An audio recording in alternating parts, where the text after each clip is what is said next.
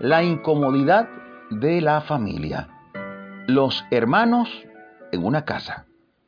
¿Cuántas discusiones a veces lamentablemente hasta se quieren golpear? A veces se golpean, es más. Y es que existen muchos y variados conflictos dentro de un hogar. Y hoy deseo hablar de la familia porque la iglesia es una familia. Y no deseo asustarte, pero quiero hablar de esto, quiero entrar en confianza contigo, para que cuando llegues a esta hermosa familia, entres con conocimiento de causa. Y ahí te va. Al aceptar a Cristo, debemos también aceptar la incomodidad de la iglesia, la incomodidad de la familia viene unida a este cuerpo. Y cualquiera dirá, ahora sí se volvió loco Imer. Bueno, pero déjame preguntarte algo. ¿Por qué se separan las familias? ¿Por qué miembros de algún hogar echan a sus familiares o se marchan ellos de la casa? ¿Sabe por qué? Por incomodidades, discusiones, peleas, lo que fuere incomodidades. ¿Y qué quiero decir?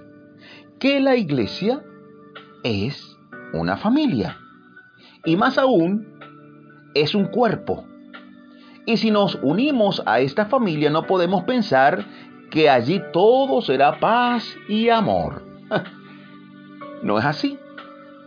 Por eso muchas personas van de congregación en congregación o de iglesia en iglesia para explicarme mejor, y al final no soportan la incomodidad de la familia y se van a vivir solos una supuesta relación en solitario con Cristo, olvidando que Cristo es parte de un cuerpo, es la cabeza del cuerpo para ser específico.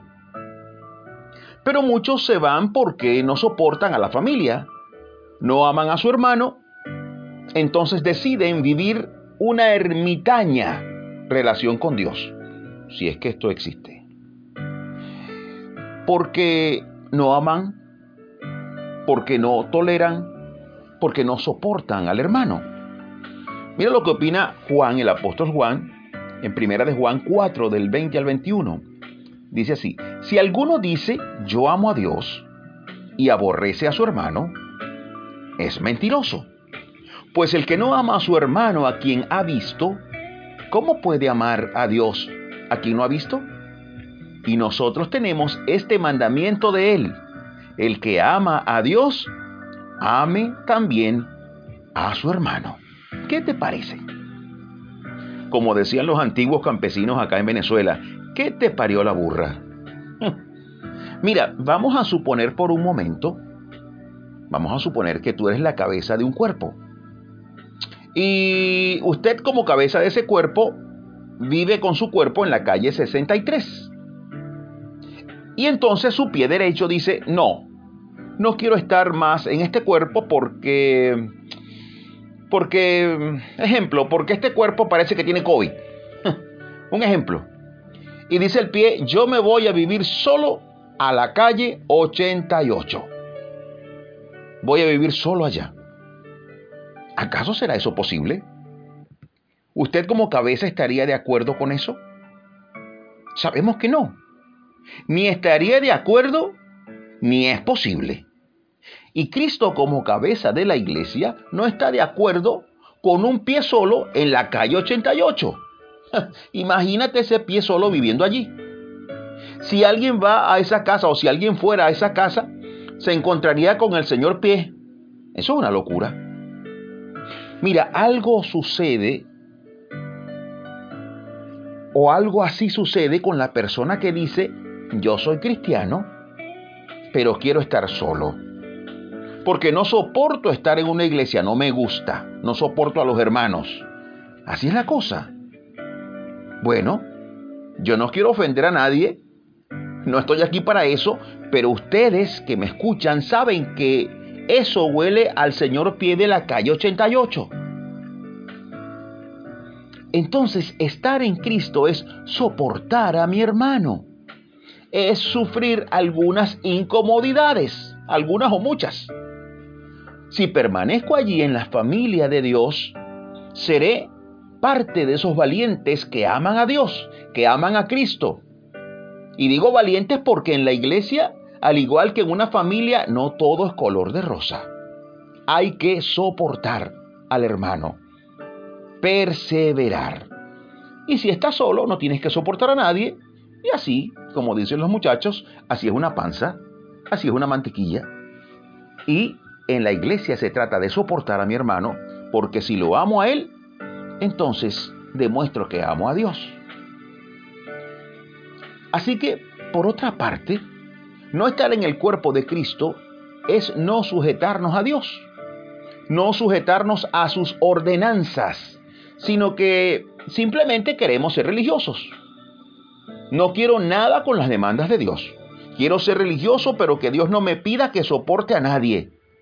Que Dios no me pida amar a esa hermanita que no me cae y mucho menos que Dios me juzgue.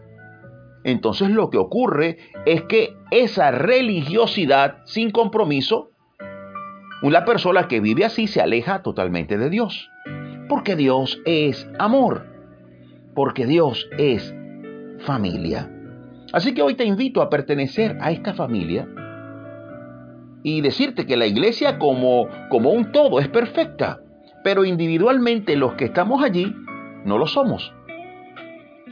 Así que si amas, si muestras tu amor una y otra vez, serás merecedor de la vida eterna y de la salvación.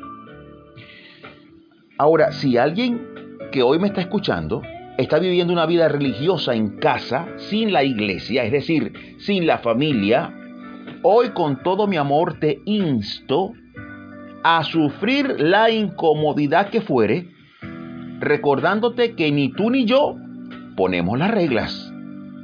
Las reglas las pone Dios. Y hay unas reglas que te voy a leer que no podemos cambiar. Y dice, y considerémonos unos a otros para estimularnos al amor y a las buenas obras. Esto está en Hebreos 10, del 24 al 25.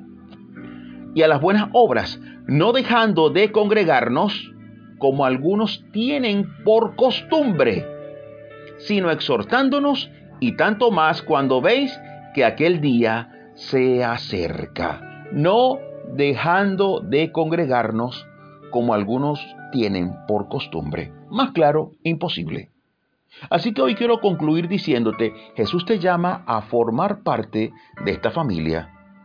Como institución, la iglesia es perfecta pero hay partes del cuerpo que necesitan trabajo y creo que los que más necesitamos trabajos somos tú y yo. Somos los que más necesitamos trabajo.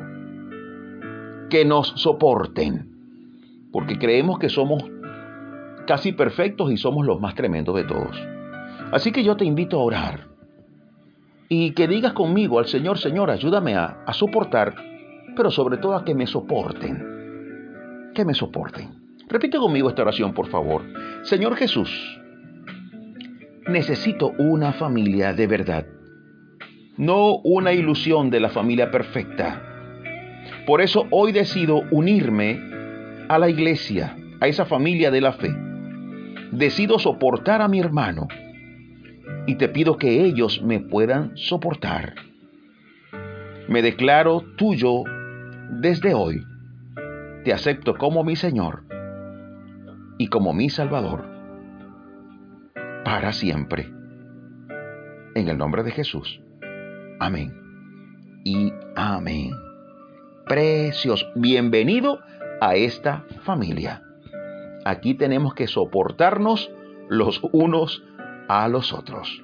Bueno, recuerda, no hay familia perfecta, pero sí familias que se aman.